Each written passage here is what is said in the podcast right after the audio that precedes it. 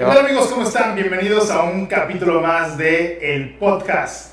buenas noches, bienvenidos aquí a, Jalep número 21, grabando desde BG y Asociados. Ya se los he dicho, este despacho jurídico es como si fuera Google, pero con tequila o con mezcal, la verdad, la mayor parte de los capítulos. Tratamos de que aquí todo sea divertido. Y somos tan creativos que también grabamos un podcast, ¿no? Tenemos juicios, divorciamos, no casamos a la gente, pero sí atendemos todo lo que, lo que se pueda, ¿no? Eh, y bueno, bienvenidos a este programa. Hoy tenemos a un, amigo muy, muy especial para mí. Es alguien que le tengo mucho cariño, le tengo mucho amor, pero también es alguien que me inspira mucho, que es alguien que me ha apoyado, que ha estado en momentos cruciales de mi vida y que ha sido una fuente de inspiración precisamente para esto, para el podcast, que ha estado en esa, esa voz, ese Pepe Grillo que me ha dicho, ¿qué onda, Jacen? ¿Cuándo lo vas a grabar? ¿Qué onda, Jacen? ¿Cómo vas?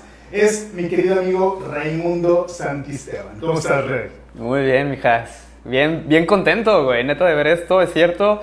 Yo te mando mensajes, o sea, le mandaba notas de voz así de qué pedo, cabrón, no me has mandado fotos de tu podcast, no he sabido nada. Evidencia, decías, Sí, güey, sí, sí, sí. Sí, porque en alguna ocasión nos sentamos a que me explicases algunas cosas, yo soy un, malísimo para la parte técnica, te ayudo a la idea del podcast pero no sabía hacer esas cosas y me explicaste algunas cosas también de eh, la fotografía, que eso es una de sus especializaciones, ahorita la vamos a, a tocar. Y me explicaste esas cosas, cómo las podía yo manejar, cómo podía hacerlo, ¿no? Entonces desde ahí estabas de, ¿qué onda, mijas? ¿Qué onda, mijas? ¿Qué pasó? ¿Cómo vas? Ese, ese Pepe Grillo, siempre es importante en la vida de una persona tener ese Pepe Grillo que te está recordando y que te centra. Y bueno, una de esas personas precisamente es mi querido, mi querido Ray.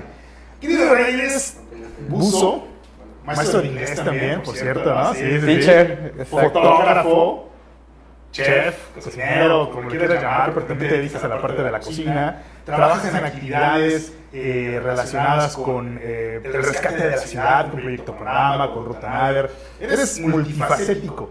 Pero esa es la forma en la que yo te presentaría a ti, en la que diría, Ray hace esto, pero ¿quién es Ray? ¿Cómo te presentarías tú? ¿Cómo te describes tú?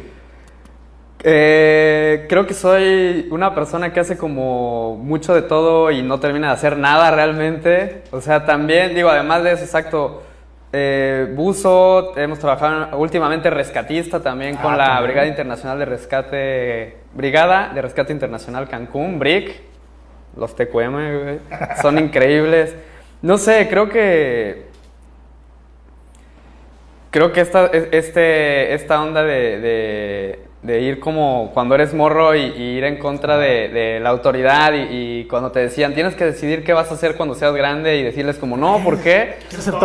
Se me quedó, güey, y ahorita no, no, no, puedo parar, güey, no puedo parar. Tenemos ahorita también que me encantaría contarte, creo que eso no te he contado, un proyecto de investigación de arrecifes, estamos trabajando con una, una eh, doctora en neurociencia y biología marina, o sea yo estudié fotografía, yo no estudié la carrera, yo no estudié la carrera, entonces, pues no sé cómo me describiría, pero creo que lo más relevante es ahorita cancunense y voy a tirar una que es justo para tu podcast, ciudadano. O sea, creo que eso es como lo más importante. Ciudadano del mundo, ¿no? Dicen por ahí.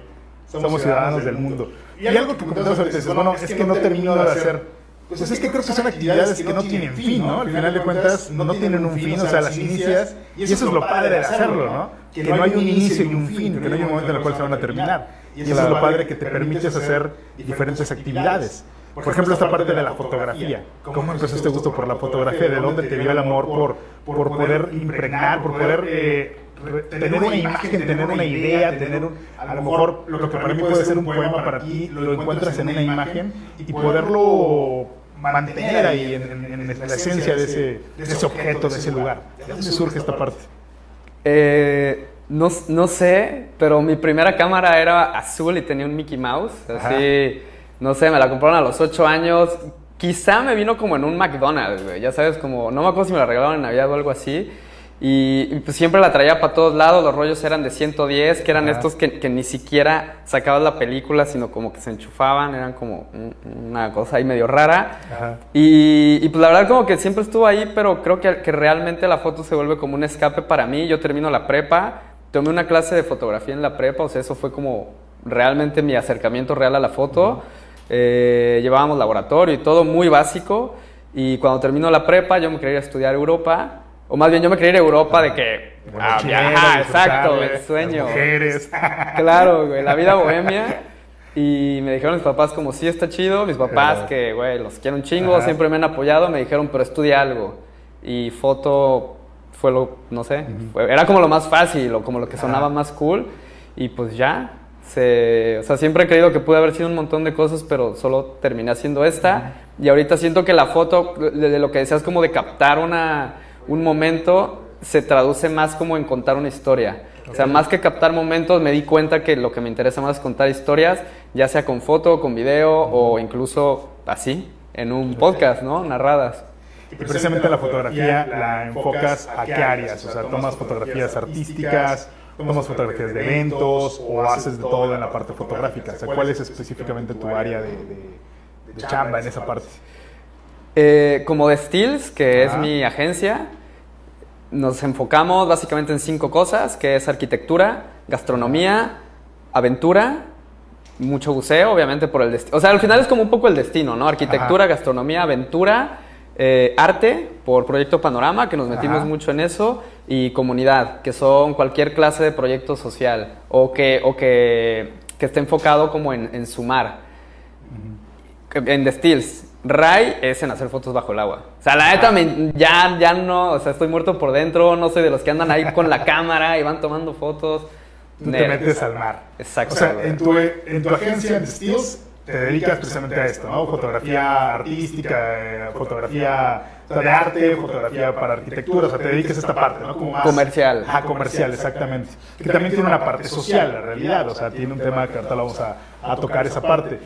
Pero tú entonces es meterte al agua, fotografiar el fondo del océano, y esa parte, ¿qué onda? O sea, porque eres también buzo, ¿no? Tomaste las capacitaciones, tienes estas certificaciones que no sé qué tanto, qué tanto te piden para poderte meter a, a bucear y decidiste combinarlo con la, con la fotografía. Eh, sí, yo estu- estudié fotografía en, en España y me vine aquí de vacaciones porque mis papás estaban viviendo acá. Empecé a bucear y la neta, Dijiste, esto es mío. Sí, o sea, todo lo demás que había hecho no tenía sentido y empecé a trabajar en una marina para aprender a bucear, o sea, como que era muy caro, para mí era muy caro, entonces fui a una marina para como buscar chamba Ajá. y era el que le tomaba foto y video a los turistas. Entonces, Así como algunos compañeros de acá pues, se dedican a eso. Algunos, por eso te dije que lo ubiqué hacer chamba, perfectamente, ¿eh? Sí, sí, claro. Entonces, pues estuve dos años así aprendiendo a bucear nada más Ajá. y pues ya ahorita lo, lo dejé en eh, pues porque tenía que seguir con The Steels y tenía otras cosas como que me interesaban. Me certifiqué de Dive Master de PADI Ajá. y en Freedive estoy empezando, soy dos estrellas AIDA que sería como, como pues ya empezar a bajar en un solo respiro, ¿no? Ya sin tanque. Eso como eso que solo respiras es sin nada, sin equipo. Sí, sí, sí, solo con aletas. O sea, se llama Freedive Güey, yo o buceo no, de no, no, no, apnea. ya te metes un- de un solo jalón. Ay, sí, sí, sí, acabamos de estar nasty hace dos semanas en, en Yumkin, que es un cenote cerca de Leona Vicario. Ajá. Hubo la competencia Azul Freediving Challenge, que es de, lo organiza Pranamaya, que es una de las escuelas importantes de aquí de Playa del Carmen. Y, güey, literal, o sea, te enseñan a, a- aprendes a... Espérame, que ya se nos va. Ah, no te vamos a tenemos aquí a mi asistente, Cruz. Eh, John Wick, el Cruz. Sí, pues tal cual, o sea, aprendes que, que puedes bajar como un montón sin necesidad de respirar. Y hay gente que está haciendo Oh. cosas, lo- en esa competencia, gente Ajá. que bajó 50, 65 metros en un solo respiro. Vean eso. Sí, está muy loco. Y esas historias que encuentras en el mar, esas historias que encuentras en el océano, son las que cuentas, son las que tú vas eh, tomando para poderlas contar. ¿Cuáles son, es- ¿Cuáles son esas historias tan interesantes que, te has encontrado precisamente en el, en el fondo del mar?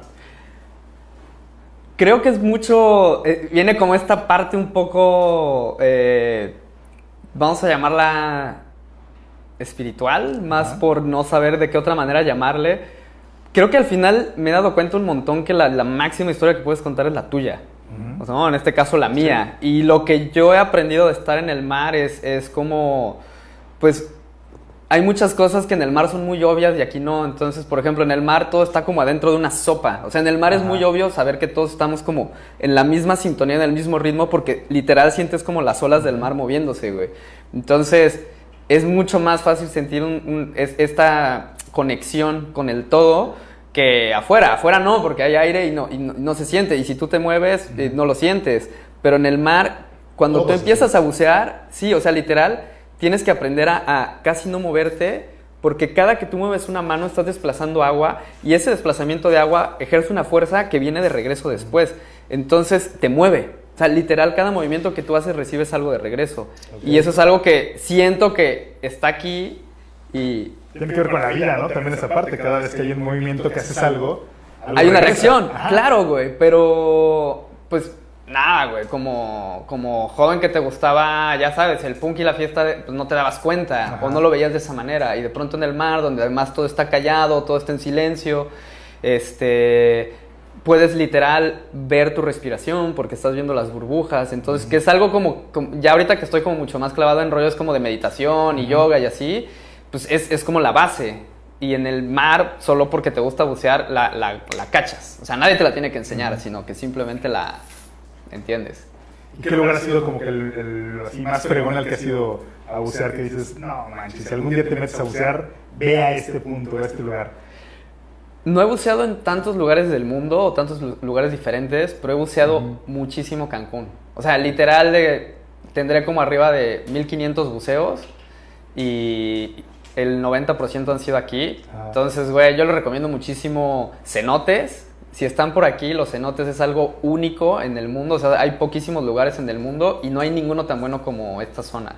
Entonces los cenotes y el tiburón toro. No Sí. mames, el tiburón toro que está aquí en Playa del Carmen es también uno de los pocos lugares en el mundo que se puede hacer y es increíble experiencia. güey. Luego te muestran los GoPro, ¿no? Cuando vas a los cenotes.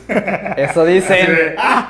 Se me cayó, ¿no? Era, Ay, el se cayó la GoPro, aquí está la última filmación. El chino que se aventó, sí, sí, sí, literal, güey. El mar y los cenotes reclaman, güey, reclaman lo suyo. Yo me acuerdo que hace mucho tiempo vi una historia, no sé en qué parte, de hecho, luego lo voy a investigar, ahorita me acordé, de un lugar en donde traían unas columnas, fue, fue en, en las, en las costas de, de la península de Yucatán, que traían unas columnas que iban para el Palacio de Bellas Artes y el barco se hunde y están en esa parte, que es un lugar donde la gente va a bucear. No sé en qué parte está, no sé si conoces de ese lugar, No tengo ni idea. pero la gente va a bucear o van a ver estos, estas columnas de mármol o no sé qué material, era creo que son de mármol, que iban directo a la- al Palacio de Bellas Artes. Literal. Sí, sí, sí, pero Güey, lo vi una vez en un documental y la verdad es que no puedo encontrar eso de que, ah, ah, no, pues, no, no había en ese tiempo, no lo pasaban en YouTube, no le pude regresar para, para ver la tele abierta, ¿no? Así de, ah, no sé a dónde chicos estaba. Pero era un lugar así, ¿no? O sea, que de- cuando me acuerdo que lo vi eso me, me llamó mucho la atención esta parte de lo que hay en el mar, los barcos. Me acuerdo en el huracán cuando fue, no sé si te tocó estar aquí en el huracán Gilberto. No, ¿no? no, Bueno, no. después del huracán, pasabas por la calle, pasabas por la, la avenida esta, donde está eh, la playa del niño y eso, los barcos estaban atravesados. O sea, quien, lleva años aquí en Cancún se acordará que cuando salías, salimos después del huracán, barcos que estaban hundidos estaban atravesados en la calle. No O sea, mames. y era un, era un espectáculo. O sea, dices, "No manches, qué padre, eso estaba en el mar, ¿no? Eso me podía meter a verlo y ahora está en la parte de afuera, ¿no? Y me recuerda mucho este- estas figuras que ahora sacan de Cenisla Mujeres, ¿no? Estos... Eh, El museo subacuático. ah, el museo subacuático que de repente las exponen aquí en, en Plaza Culcán. Y ha sido bucear esa parte, ¿no? Ha sido de manera constante bucear. ¿Qué tal es ir a ese, a ese espacio? Es, es bien interesante. De hecho, cuatro años con Destirse estuvimos documentando todo, los- todo el proceso del Museo Subacuático de Arte, el MUSA.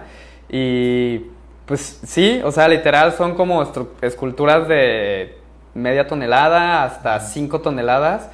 Que a, a mí lo que me llamó más la atención, más que bucearlo, o sea, bucearlo está chido porque es algo muy diferente. Normalmente, pues buceas un arrecife y hay como pues peces ciertas cosas y ahí, no sé, ves una mano gigante, ¿no? Ajá. Monumental. Está un bocho. Ahí. Eh, un bocho, güey. Entonces está como muy interesante, pero a mí lo que me llamó más la atención personalmente fue toda la logística de hundir esas esculturas, porque tú Ajá. llegas y la ves ahí, pero güey, Ah, pero la, met- la es meterlas, ¿no? esa madre se hizo en un taller de Bonfil y se, se arrastró hasta Nizuk y después de Nizuk se, se hunde y después la tienen como que flotar, le ponen como unos, literal unos flotis, o sea, va la Ajá. escultura que parece que trae flotis y, y la arrastran unas lanchas y después le empujan unos músicos y ya la sueltan, güey, ¿no? Y cuando la van soltando está el artista, en este caso con el que trabajamos fue Elier. Amado Gil.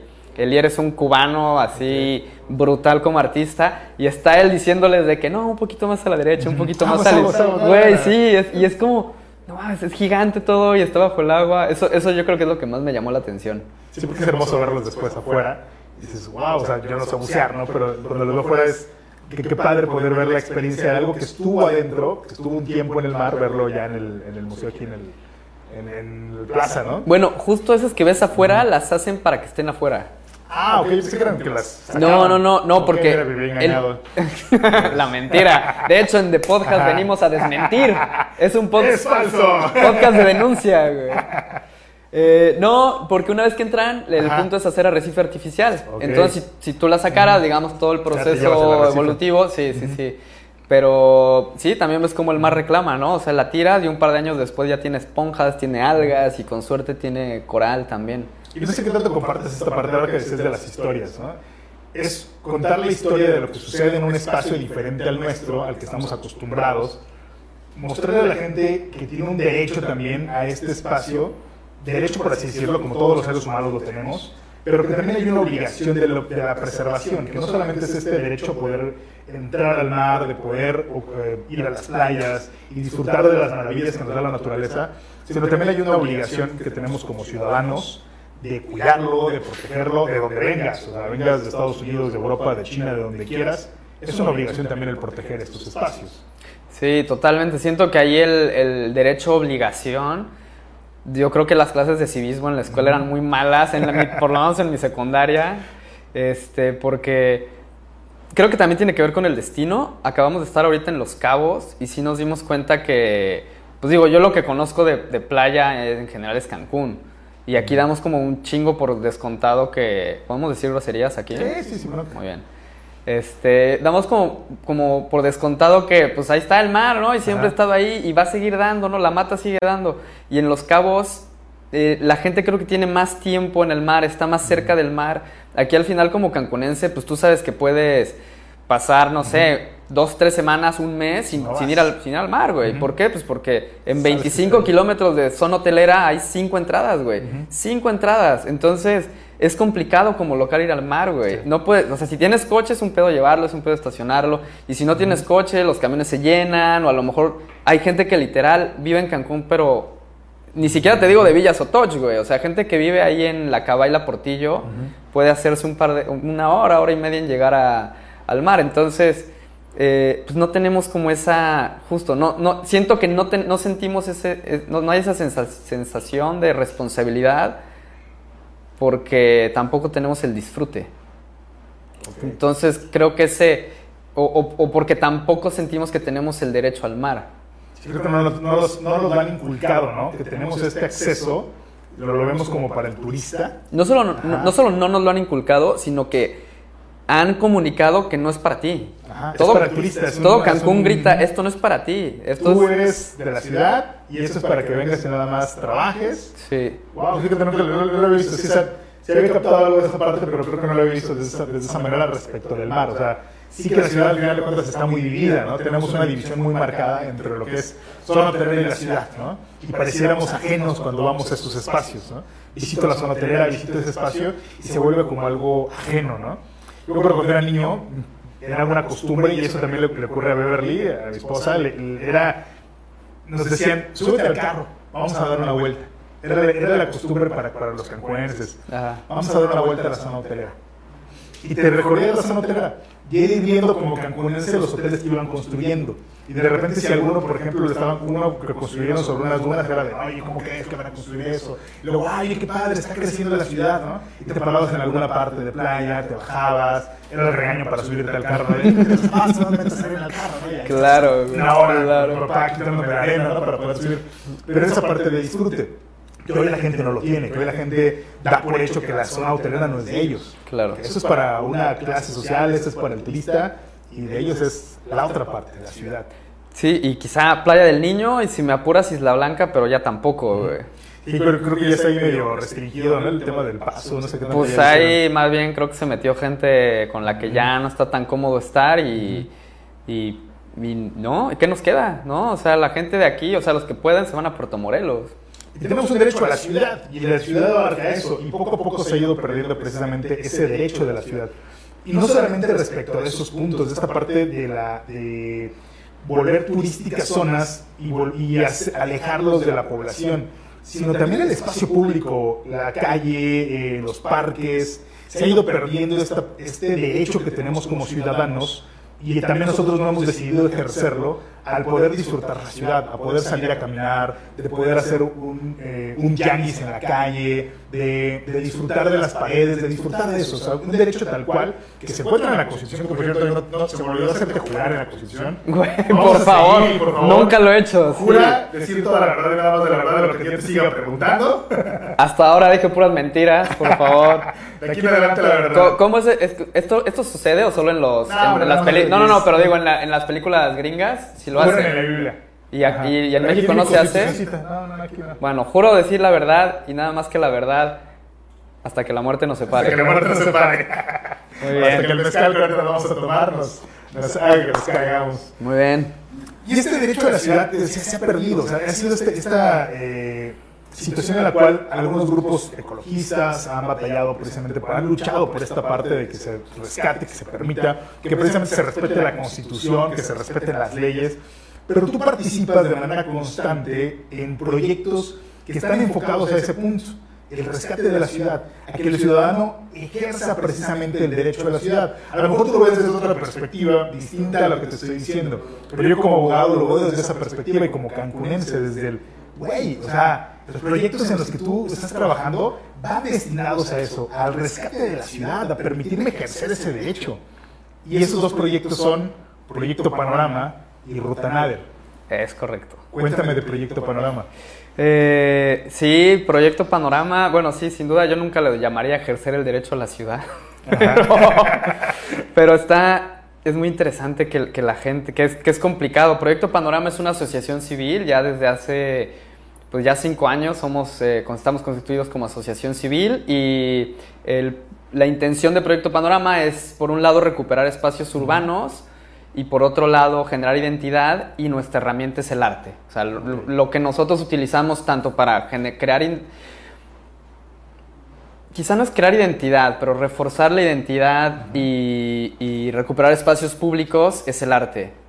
Lo que casi el 90% de lo que hacemos son murales, o con lo que hemos trabajado son murales, eh, porque pues por un lado es algo como muy obvio, tú tienes un espacio, el espacio no se usa, o a lo mejor te da la percepción de que es peligroso o está oscuro, entonces la gente no le llama la atención.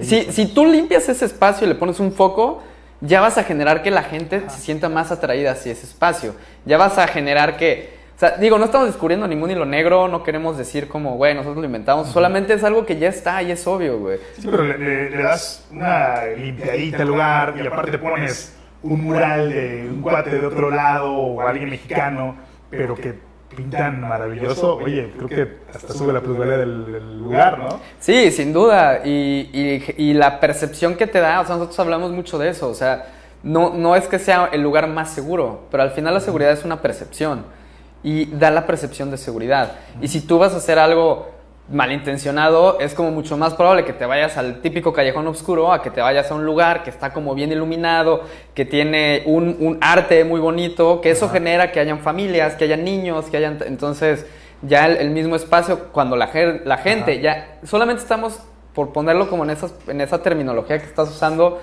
estamos facilitando que la gente ejerza su derecho a la ciudad. Les estamos diciendo como, güey, sí es aquí. O sea, sí, es tu, sí, sí te toca a ti estar acá afuera. No es estar adentro de tu casa, porque como bien dice nuestro compa Charlie del Castillo, dice, ¿cómo, ¿cómo, decía? Siempre cerraba los, los, los speeches así, pero algo así como, eres ciudadano en la calle. O sea, todo lo que te enseñan en la escuela. Y no sé si el güey se robó la, el juego de otro lado. Atención, no sé exacto, no sé si lo enseñan en todas las escuelas de arquitectura, güey.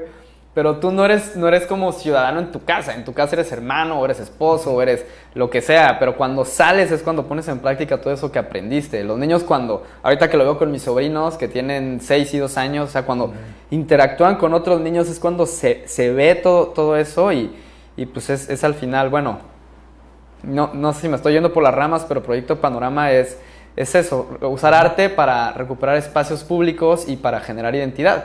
Que en Cancún siendo una ciudad tan joven y con gente de todos lados, pues estamos súper carentes de esa identidad. O sea, yo personalmente que llegué hace 12 años y me siento 100% cancunense, no me identifico con el 90% de las cosas que la gente percibe como Cancún. Okay. Fíjate que en Nueva York hace tiempo, ahorita que platicabas esta parte, hubo una surge una teoría eh, de las ventanas rotas, de hecho la aplicó Rudolf Giuliani. No sé si surgió en Nueva York, pero la aplicó Rudolf Giuliani en Nueva York, sobre que como una, un edificio que tiene una ventana rota el hecho de que no se reparara la ventana generaba que se fuera destruyendo, que se fuera generando un tema hasta de vandalismo.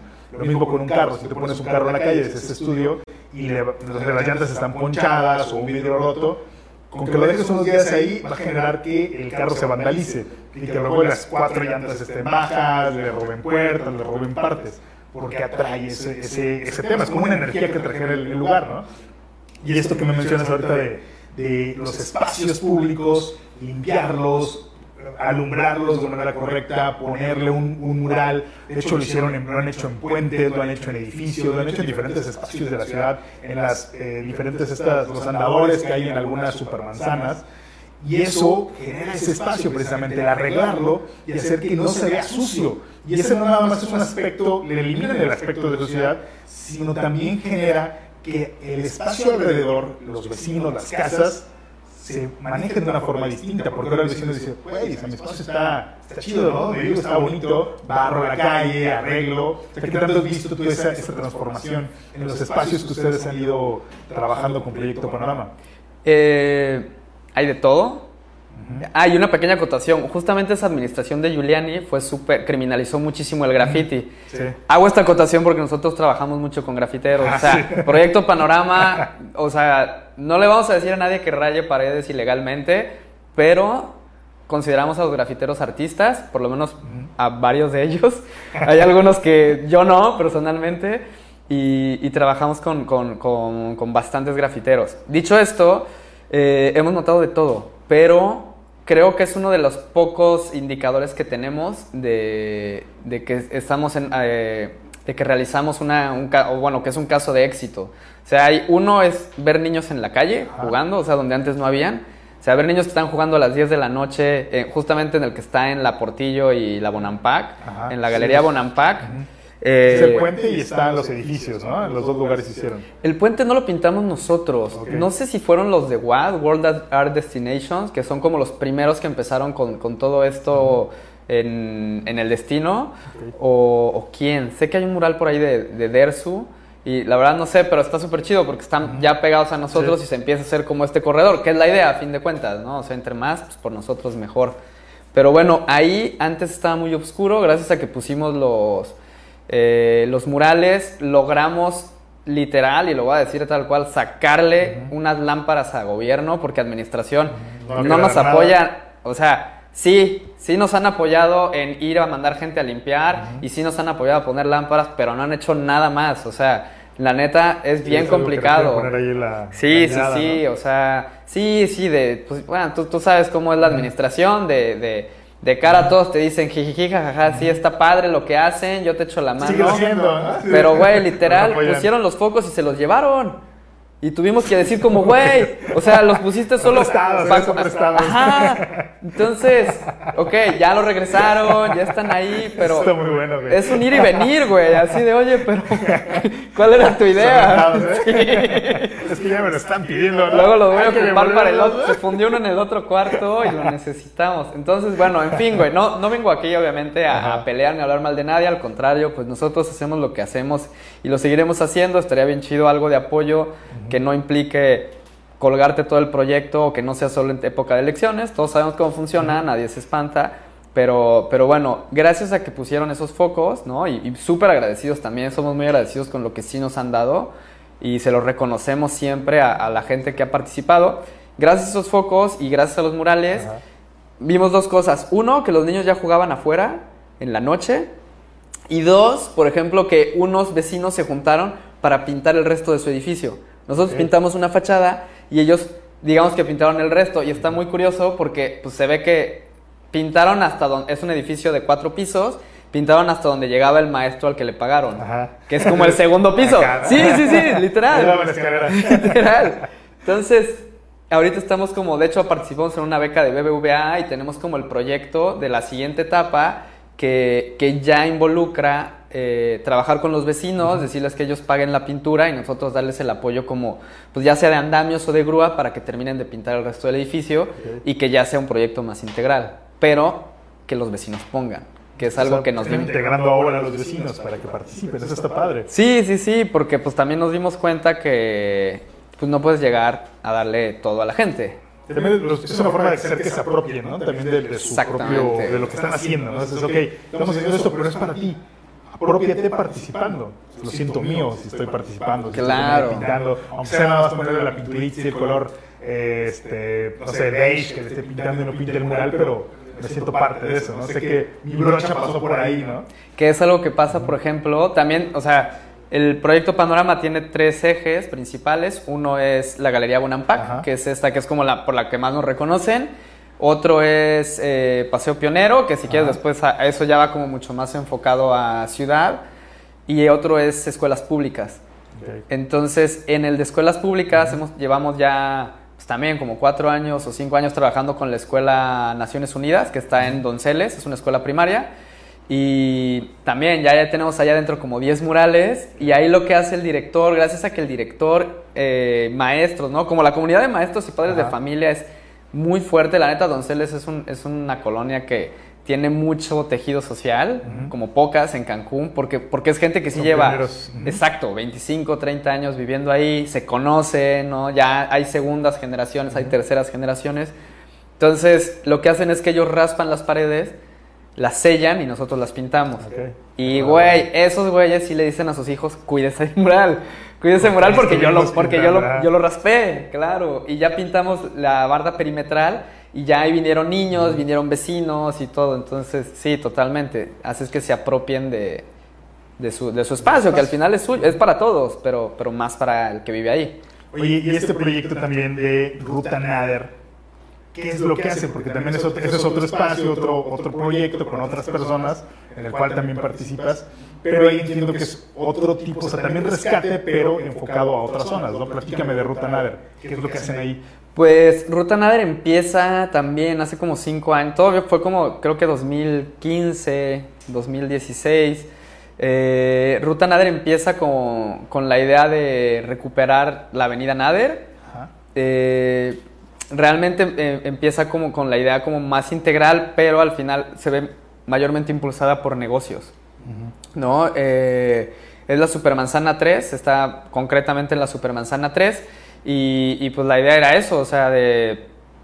Tiene todo, tiene, tiene una avenida muy bonita, tiene parques, tiene andadores, tiene, es- puede ser peatonal, está como en el mero centro de la ciudad, o sea, tiene todo para ofrecer mucho más, para volverse un punto de atracción turística, social, ¿no? O bueno, un- atracción turística y encuentro social. Voy a empezar a servir el, el mezcalito, tú sígueme platicando. Por favor. ya empecemos aquí a entrar en calor con esto. Muy bien.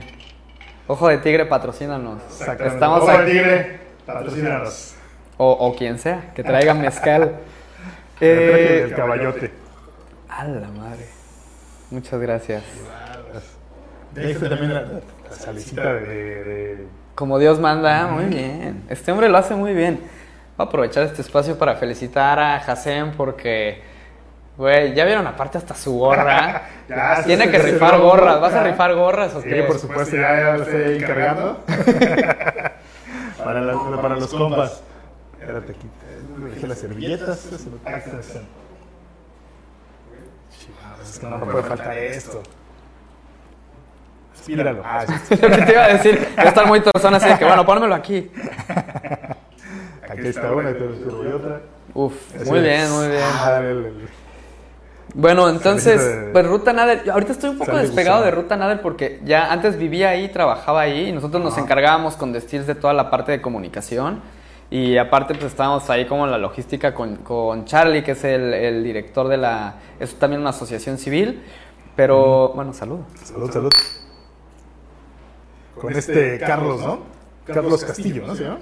Carlos del Castillo. Carlos del Castillo es arquitecto. Es arquitecto, lo van a escuchar por ahí.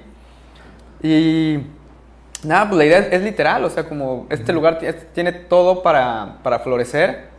porque no está floreciendo. Entonces empiezan empieza con, con, negocios que evidentemente pues los, la inversión privada suelen ser los que más se preocupan por los lugares porque pues tienen lana ahí invertida.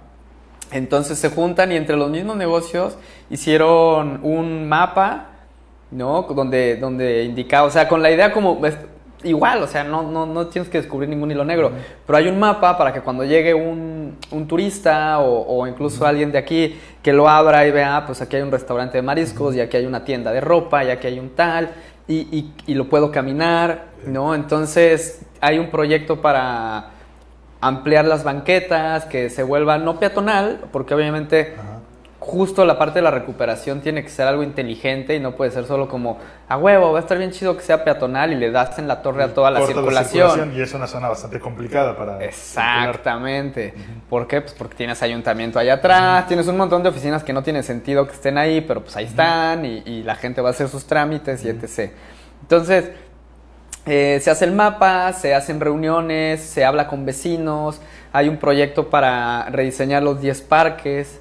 ¿no? Que tiene la tiene 10 parques, esa supermanzana. Eso es lo hermoso de esa zona, la zona fundacional, que tiene muchos elementos. Y en algunas reuniones que, que, llegué a acudir contigo, me acuerdo que explicaban hasta la forma en la cual se había creado. Eh, tenés una oficina en una casa que precisamente era de estas casas, de las primeras casas de Cancún, de cómo habían sido construidas.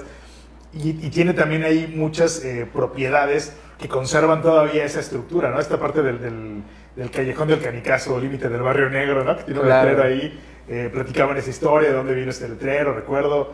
Eh, los, tienen ahí como, hay unas casas ahí como tipo iglú, ahí medio extrañas, ¿no? pero está, padre. O sea. Es muy raro, pues fue la primera la primer, eh, calle de la ciudad. Y, y, esas, esas casas donde están la mayoría de los negocios, el Socio Nice, Sirena Morena, este, ¿quién más está por ahí? Es que ya, ya han cambiado un par, pero bueno, las pizzas, el Tigre y el Toro, todas esas casas fueron literal las primeras casas que se construyeron para los trabajadores, ¿no? Que, estaba, que estaban ahí.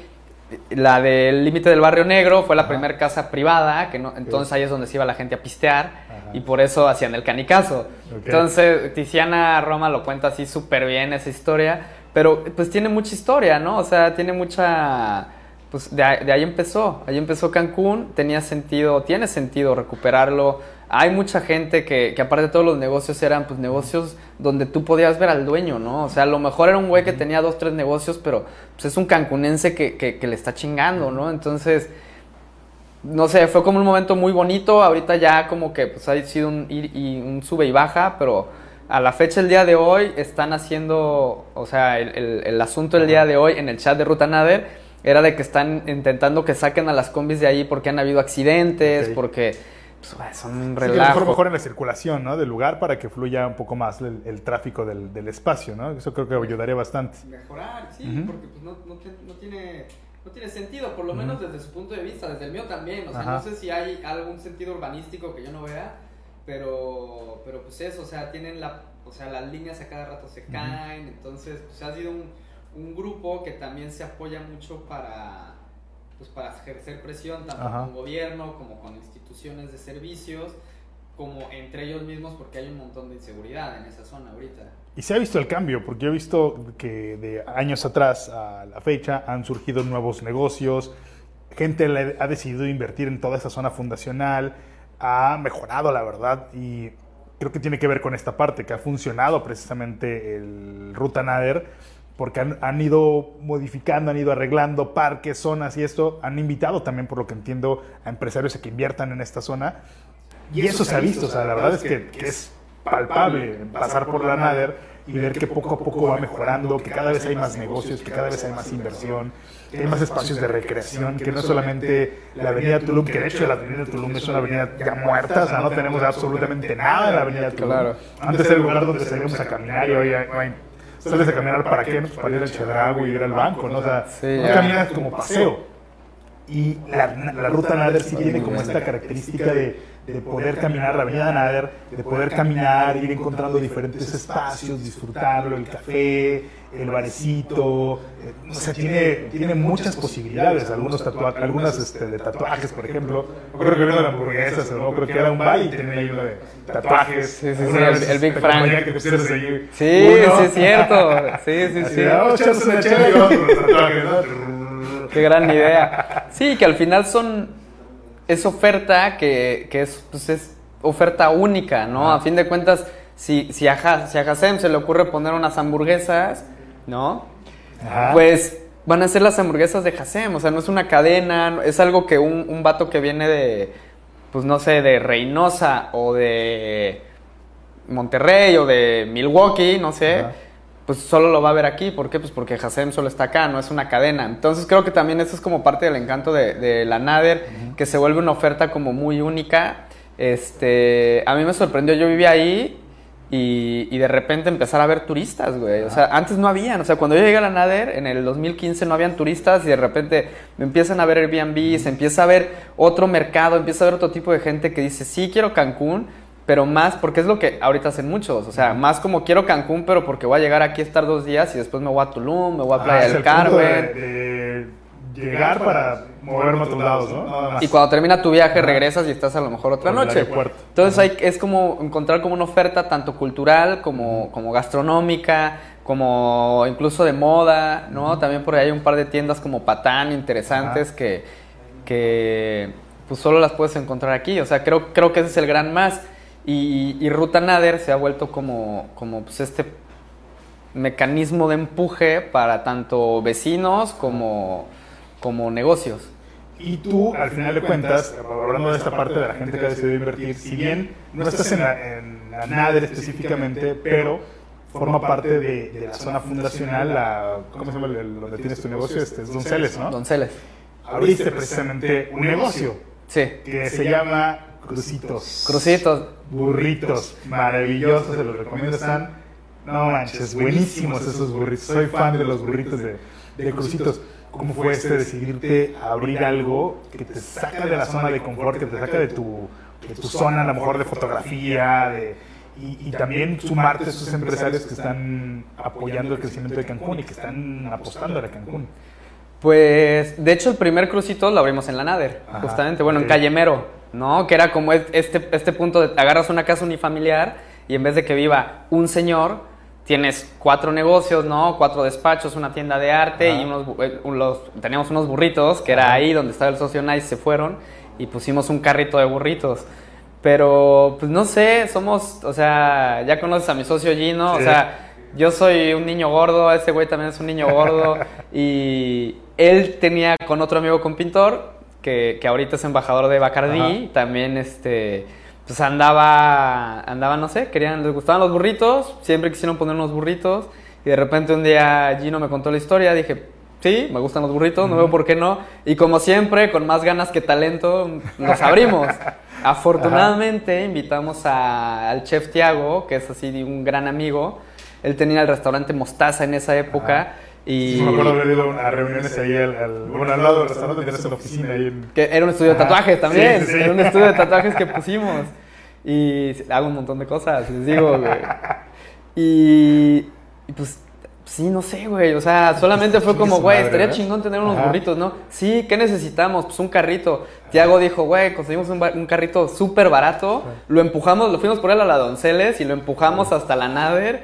Y, ya, pues para Tiago, que tenía un restaurante, armar un carrito de burritos era relativamente sencillo.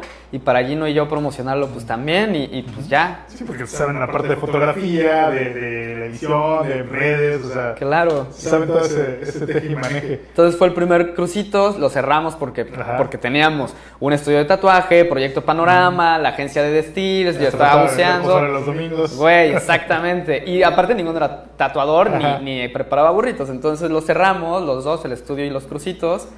Y en la pandemia, pues con un montón de tiempo libre dijimos... ¿Por qué no? Güey, no estaría bueno comer burritos. Y coincidió que Tiago nos, nos dijo que, que, le entraba con, con Dani, su morra, y güey, pasó y ya. Abrimos, encontramos con, gracias a justamente estos, estos nuevos como espacios que se están abriendo con despachos de arquitectos jóvenes como como el de Juan Carral, ¿no? JC Arquitectura, Quiltro Polaris, Warm Architects, que son como toda esta gente que está pensando en, hey, ahí... falta, ¿no? Sí, porque, güey, si tú quieres ir a poner un... O sea, la opción aquí en Cancún antes que era, negocio que sea, sí, vete a una plaza, 50 mil varos, más guante, más no sé qué, es imposible. En cambio, rento una casa entre dos o tres compas y cada quien pague seis mil pesos y ahí montas tu oficina o digo, después ya sacas tus permisos o lo que sea, ¿no? Pero... Pero, pero puedes hacer diferentes cosas, puede ser multidisciplinario el tema sin ninguna bronca. Güey, puedes hasta vivir allá adentro si te va mal. O sea, digo, afortunadamente no es el caso, pero se puede. Y en, y en Donceles conseguimos una renta así muy buena, también porque estábamos en pandemia. Y ya, güey, nos, ¿Y de expandir, ¿no? Me dices que lo acaban de abrir aquí en, en el Parque de las Palapas. Nos acabamos de mover a las Palapas, este, pues también al final buscando por un lado crecer y por otro lado, pues zapatero a sus zapatos, entonces que lo maneje Tiago, que es realmente el chef. O sea, pues es, es un chef, Tiago va a concursos, Tiago estuvo de, de, creo que le llaman chef patrón, así que es así como en Garza Blanca, ¿no? Que, o sea, ese güey de que, oye, vas a venir a la junta y así de, le estaba sirviendo a Money Mayweather, Ajá. ya sabes, así de, güey, le estoy preparando una ensalada a Money Mayweather o a no sé qué rapero, Ajá. entonces, pues ya, evidentemente, él no lo iba a atender, Gino y yo no lo vamos a atender Ajá. porque pues teníamos mil cosas y, y, pues ahora nos estamos moviendo también para que alguien más lo atienda y, y- y que el concepto siga, ¿no? Sí, Les recomiendo el vegetariano, el de Castacán. eh, El de mac and cheese está el muy mac and bueno. cheese Es buenísimo. Y hay unos que no he probado, todas las especialidades que de repente tienes, que eh, no sé cómo lo manejan, pero de repente tienes carnitas o creo que pollo Kentucky, algo así, ¿sabes? Combinado como con diferentes negocios. Ah, pues esto, dar- ¿esto cuándo sale? Ya en un par de semanas, ¿no? Sí, ya, ya vamos a estar listos. Bueno, esos que en su momento eran los especiales de domingo, era como una activación de, bueno, los domingos Ajá. vamos a preparar cualquier cosa, con que salgan los costos ya está. Pésimo. Pésimo, ¿cómo se dice? Tipo de negocios. Y excelente para Ajá. comer los domingos. Entonces, pues sí, había de que chilaquiles con carnitas de la polilla, KFC, o sea, teníamos como mucho rip-off también, Ajá. así de que, güey, vamos a hacer como el Kentucky Fried Chicken, pero en burrito. Vamos a hacer el desayuno gringo, así de que Ajá. hot cakes, tocino, papita hash brown, pero en un burrito. Entonces, todos esos ya los vamos a tener en el nuevo menú, siempre, güey. Y, Uh. y- y- y vamos a abrir de lunes a lunes, de 9 de la mañana a 9.45 de la noche. Y vamos a tener todos esos burritos. Hay uno que es el de Villamelón, Ajá. que es como los de afuera de la Plaza de Toros en el DF, que también está brutal. Y, y pues la idea también era eso, ¿no? Poder ofrecer eso que antes no teníamos, que era horario extendido, desayunos todos los días, todo el día, como nos encanta, Ajá. que te puedas chingar tus chilaquiles a las 8 de la noche, tus hotcakes a las 5 de la tarde y con chela. Que antes no Oh, teníamos genial. permiso de alcohol, entonces Ajá, ahora, ya sí. hay permiso de O alcohol. sea, no solamente apoyes el derecho a la ciudad, sino también el derecho a que nos alimentemos, a que estemos acá bien, bien panzoncitos. Muy bien, Y bien tomados también. El derecho que tenemos también de echarnos los tragos. Bien, salud por eso. Saludcito. La verdad, un gustazo que nos hayas acompañado hoy. Me encantó el, el- el poder platicar contigo, platicar de todos estos, estos temas en los que participas. También que vinieras aquí con, con Cruz, no sé si lo, lo vieron hace ratito, que de hecho, no sé si por eso de ahí surgió el, el nombre de, de Crucitos o ya después le pusiste a él este, Cruz por el negocio. Realmente Crucitos es, es el nombre de una película, o sea, el personaje de una Ajá. película. Por eso le pusimos al negocio, pero Crucitos no existía cuando llegó él. Ah, Entonces, pues le puse Ah, pero es Crucito. un, cholo, ¿no? Porque siempre que mando el mensaje, ¿qué pasó, Holmes? es, un- es- es una película de cholos, Ok. así como de Los Ángeles de los Tengo que 70. verla, tengo que verla. Eh, se llama Sangre por Sangre. Ah, sí, sé véanla, véanla. No, no, no la he visto, pero sí ya sé cuál es. Seguro la viste en el canal 5 en Cine Permanencia Alguna vez Voluntaria que alguna vez. una y otra vez, ¿no?